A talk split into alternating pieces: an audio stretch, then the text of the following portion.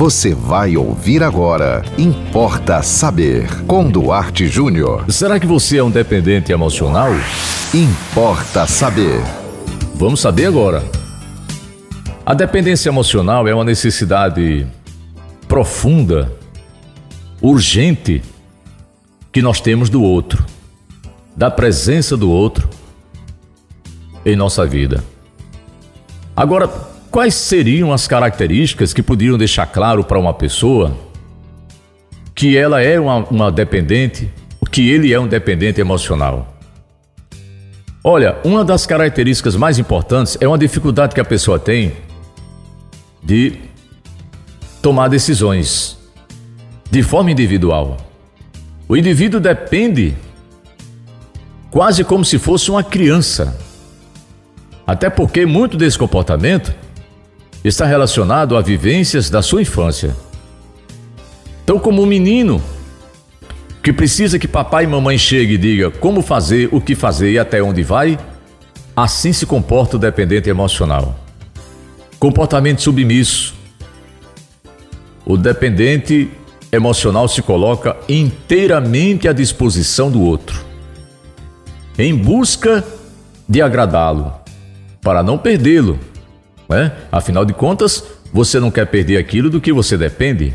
Né? Você trabalha o mês inteiro, você depende do salário no final do mês para pagar todas as suas contas e de repente alguém chega para você e vai dizer que não tem dinheiro esse mês, você enlouquece. Né? E a dependência emocional é muito mais profunda do que a dependência do salário. Não se iluda. Sentimento de insatisfação. Esse sentimento, ele percorre todo o relacionamento da pessoa que é dependente.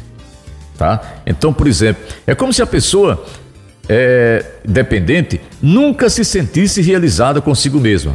Ela precisa sempre da aprovação do outro, da aprovação inclusive. E ela fica muito triste quando ela não recebe de volta essa essa tão esperada aprovação. Ciúme possessivo. Isso aí não precisa nem explicar, né? Porque afinal de contas, como é que eu não vou ter ciúme? Como é que eu não vou ter medo de perder aquilo que é tão importante para mim? Necessidade de atenção. Claro, a pessoa tende a querer estar ligada ao outro a todo momento, o tempo inteiro, demandando atenção e interesse por parte do outro. Né? E aí o que é que acontece? O outro vai se sentindo sufocado. Né? E aí, infelizmente, na tentativa desesperada de manter o outro próximo de você, você termina ajudando-o a afastar-se de você.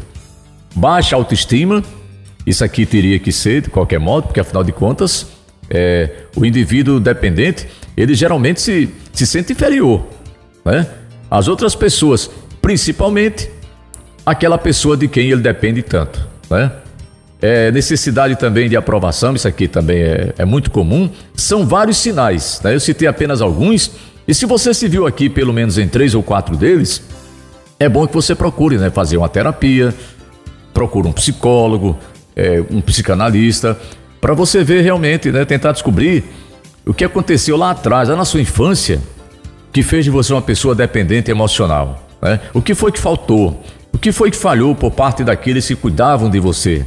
Da sua mãe principalmente, do seu pai. Será que sua mãe foi o que o psicanalista Donald Winnicott chama de a mãe suficientemente boa? Ele disse que a mãe não precisa ser extraordinária, né?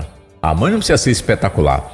É, ela basta ser suficientemente boa. E quando a mãe não consegue ser suficientemente boa, aí o filho leva para o resto da vida problemas como esse que a gente citou aqui hoje da dependência emocional. Importa saber. E eu espero você aqui no nosso WhatsApp, para você participar também do Importa Saber. Anote aí nosso WhatsApp, 98749 5040. Siga-nos no Instagram, duarte.jr, nos acompanhe também no Facebook, Duarte Júnior. Sigam com a programação da 91.9 FM e até o próximo Importa Saber.